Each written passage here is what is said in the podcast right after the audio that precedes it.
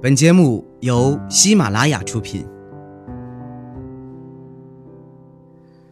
遇见成功的自己，Meet yourself with success.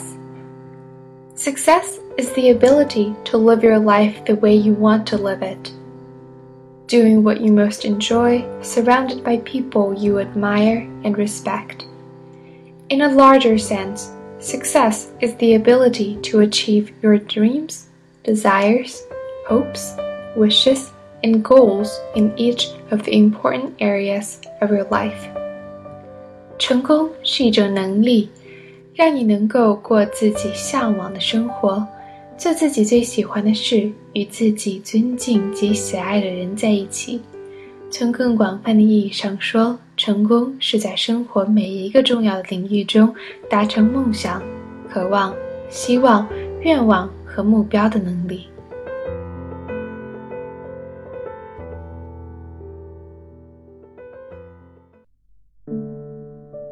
Success comes to those who don't know how to quit. By Jennifer Spark.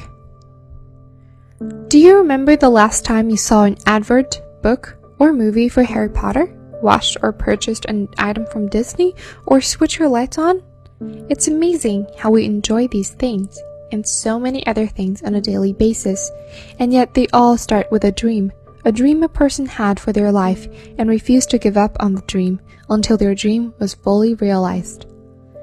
If you ever felt or feel like giving up, these three real life examples demonstrate the power one has in realizing their dreams when they don't give up on them. Thomas Edison, inventor, invented the phonograph, motion picture camera, and the electric light bulb. Edison's was quoted as saying it would take a matter of a few weeks to invent the light bulb. In reality, it would take him almost two years of 6,000 failed attempts. In his experiments of the different carbonized plant fibers looking for a carbon filament for his light bulb, during one of his experiments, Edison's laboratory was destroyed by an explosion. It was at this time we would think it would be all over for Edison, as he did not have the capital to build a new laboratory. It was his dear friend Henry Ford who heard about the explosion, who believed if anyone was going to find the answer, it would be Edison. It was this faith Ford had in Edison. He would loan Edison the money to build a new laboratory. Shortly thereafter, Edison would invent an entire lighting system rather than just a single light bulb. Edison succeeded where others had failed. Edison chose to look at the big picture and created a lighting system including wiring, plugs, and connectors to operate more than one light bulb at once. Thomas Edison's achievements include holding a world record of 1,093 patents or inventions. His most famous quote, I have not failed, I've just found 10,000 ways that won't work. Walt Disney, Disneyland. Walt Disney was raised on a farm near Marceline, Missouri. He became interested in drawing at only six years of age, selling his first sketches to neighbors when he was only seven years old. At 16, Disney was sent to France to drive an ambulance for Red Cross. The ambulance was covered stem to stern in Disney cartoons. It was at the age of 21 Walt had started to create the Alice comedies. Halfway through the production, he ran out of money and went bankrupt. Walt had discovered his financial problems with his brother Roy, who suggested they pull all their resources together. In the process of pulling all their resources together, they obtained a loan for $500 to set up shop in their uncle's garage. Shortly after, they received an order from New York and expanded Walt's lifelong dream was to create the happiest place on earth, which we know now as Disneyland.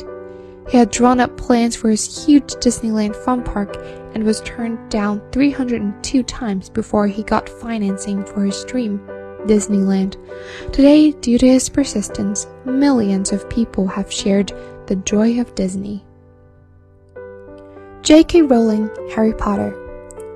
Joanne Rowling was born and raised in England, Rowling started writing fantasy stories when she was six years old. Her first story, Rabbit was filled with interesting characters such as a large bee called Miss Bee.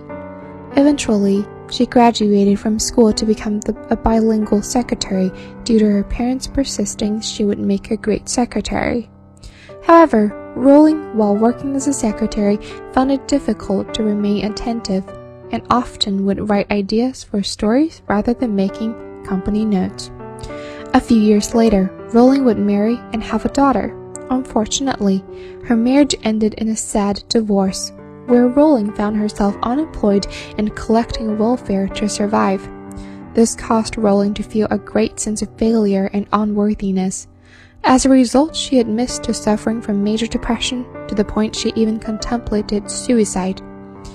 The only reason she did not commit suicide was due to her daughter, as she asked herself, who will take care of her and how will this impact the rest of her life? What's amazing is Rowling, in suffering such an array of difficult circumstances, was able to somehow find the strength within to go back to her childhood dream, and that was to write the Harry Potter story. In writing her first manuscript, she would often go to the cafes to write, as the cafes kept her and her daughter warm during England's cold winter months. Rowling, in completing her first manuscript, had submitted her manuscript to a number of publishers. Her manuscript was turned down by many who told her it would never sell due to a lack of demand for such a book. Despite these rejections, Rowling refused to give up. She kept sending out her manuscript, and it was a smaller publishing house based in London that agreed to publish first Harry Potter book. Her writings in the summer of 2000 had reportedly earned over $400 million for her first three Harry Potter books, which have been printed in 35 languages and sold over 30 million copies. She is now known as the most successful writer in the world with the most sales in the shortest amount of time. Keep on going, and the chances are that you will stumble on something, perhaps when you are least expecting it. I never heard of anyone ever stumbling on something sitting down.